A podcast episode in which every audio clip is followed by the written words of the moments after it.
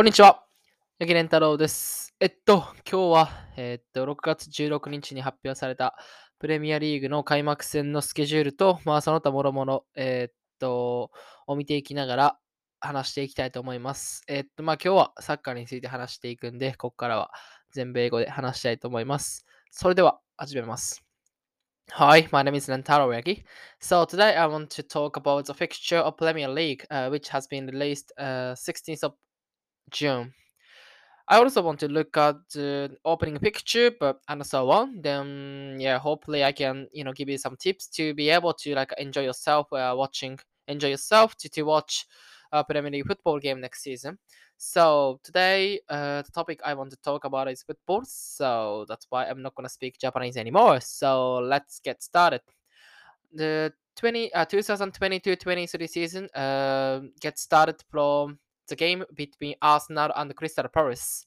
Arsenal will go to Selhurst Park, uh, which is Crystal Palace's Palace's home. Then Arsenal got off to the worst possible start uh, they had ever made uh, in the last season at Brentford Stadium because uh, they got beaten by Brentford uh, 2 0. Then after that, uh, they got beaten by Chelsea and uh, Manchester City three games in a row.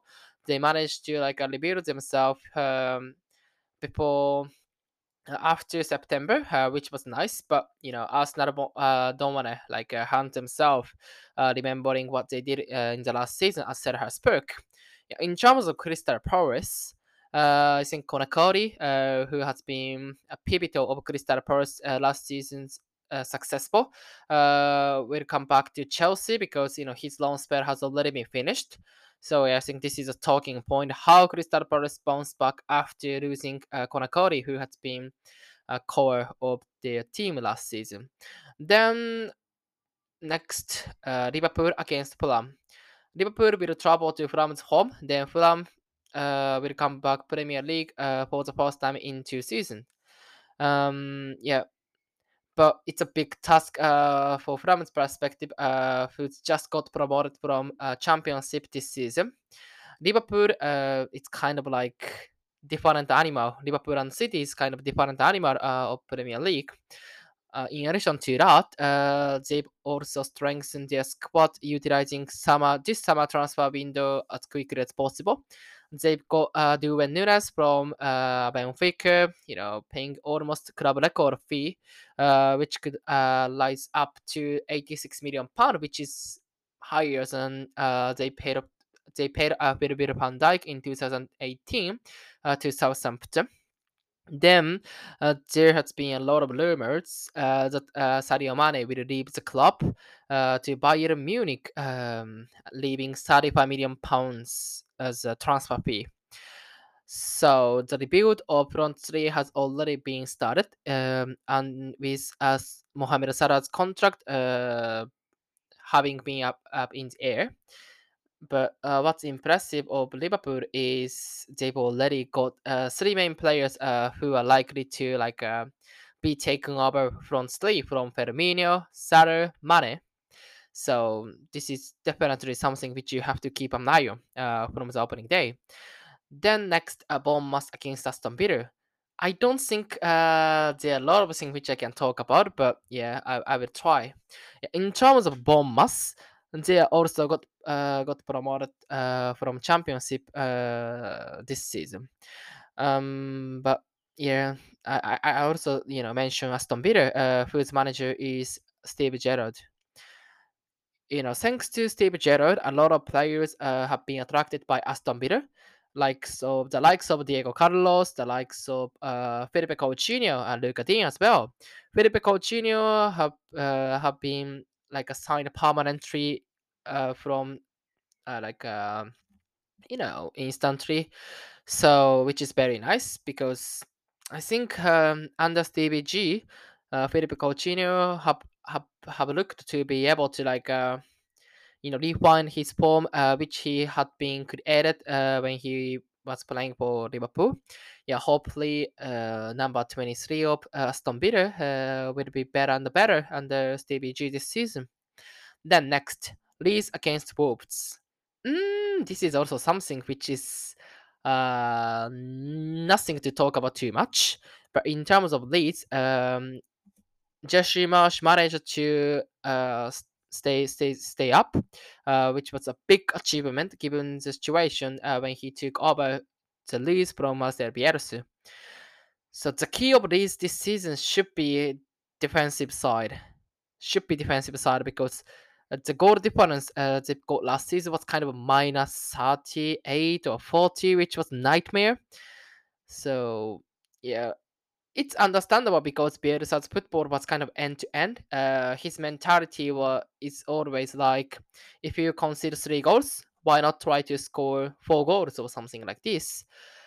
But defensive side should be a key. Then good thing of Leeds uh, is uh, they've started already strengthening their squad. Um, you know, searching for a player who uh, who used to work with uh, Jesse Marsch before yeah, hopefully uh, these kind of new players buy into new managers' philosophy as quickly as possible. Then you know kick on a great start because Leeds is too good uh, to get relegated um, even next season. Next, uh, Leicester against Brentford. Mm, okay, uh, I'm I'm skippy. I, I want to skip it, but you know, let me mention Brentford a little bit.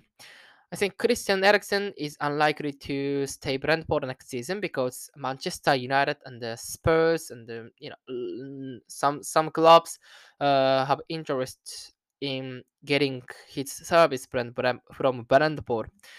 I believe uh, without Christian Eriksen's service in the second half of the season, uh, Brentford couldn't have uh, couldn't have uh, stayed up so the second season of the team uh, who got uh, promoted from championship, the way they started last season, um, you know, gave them momentum. Then this momentum uh, have managed to let them stay up Premier League.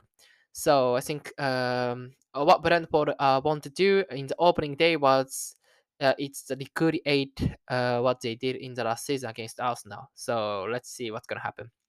Then next, Newcastle against Nottingham Forest. Nottingham Forest uh, will come back to Premier League for the first time in 22 years. Then I don't know if many people know or not, but Nottingham Forest uh, won Champions League uh, before I was born. I yeah, I believe. Then the fixture between Newcastle and Nottingham Forest uh, has been like a seen as a big derby, like North London derby. Then uh, what I've what I've heard was it's like uh, what Nottingham Forest has been missing is go to uh, go to Newcastle Stadium to like uh, to to savor the atmosphere of Premier League or to savor the atmosphere created by Newcastle fan. So this is a match uh, which you have to look uh, look at. Then the reason why I say it is because Newcastle has been rebuilt very very well under Eddie Howe. So yeah, hopefully it's gonna be a big match. Then next, uh, my team, uh, Tottenham Hotspurs, uh, will take on Southampton at Tottenham Hotspur Stadium, which I will definitely, you know, be going to the stadium to to watch them play uh, for the first time in this season. I've already become a member, and you know, as soon as uh, the date uh, when they started to sell ticket uh, will be announced, I will book that one. Yeah. Then uh, the good thing of Spurs is they've already you know acquired three players, which has been very you know experienced and something which Spurs need definitely. Yeah. First, uh, Fraser Forster, he's a backup goalkeeper of Hugo Lloris. I don't think he will play as a regular starter because you know we've got a fantastic goalkeeper uh, who is also club captain. But his experience is definitely like uh, supporting young guys uh, who who wants to develop. Yeah. Then also Southampton is a club uh, who who who uh, Fraser Forster used to belong to until last season. So this is kind of like uh, ex clubs for him.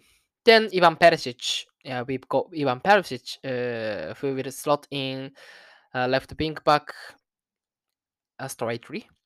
I think uh, Ivan Perisic's service is something Spurs have been, you know, lacking. Kind of he's able to, you know, go forward and he's able to cut in and then take a shot because, you know, his speed uh, is as good as uh, how should I say? Yeah, and his light foot is as good as his dominant foot, which is left. Yeah, yeah. Hopefully, you know, we can get off to a great start like we did against Man City last season. Then next, Everton against Chelsea. Oh, it's a good match though, because Everton's boss is Frank Lampard and uh, Frank Lampard is Chelsea's legend. So this is uh, also you know good match as well. Then um, in terms of Chelsea, uh, they've uh, you know they've tried to rebuild the club uh, with a clean slate uh, with new owners because Roman Abramovich has been sanctioned by UK government and uh, he needed to release the club. Then because of this sanction, Chelsea didn't um, didn't extend the contract of Antonio Rudiger and the Christensen. That's why they needed to uh, let them go on a free transfer, uh, which was very sh- a shame. But um, yeah, hopefully Chelsea can rebuild well. Then you know, kick on a great start. Kick on uh, this Premier League season in a good way. Next, Man United against Brighton. This is also a good picture because Brighton battled Man United uh, 4 0 um, the last season. Then Man United was completely disastrous in terms of last season throughout. Uh, given the expectation we got uh, when they when they did uh, good transfers utilizing last summer's window, getting Jadon Sancho, getting Rafael Varane, getting Cristiano Ronaldo, but they ended up uh, sitting sixth place. You know, sixth place. It's something which Man United uh, should have, uh, should have like uh, should have uh, you know slipped up if West Ham had a bomb. Uh, the last game, I I I I, think Brighton, uh, Brighton, like yeah. So yeah, but yeah, Erik Ten Hag.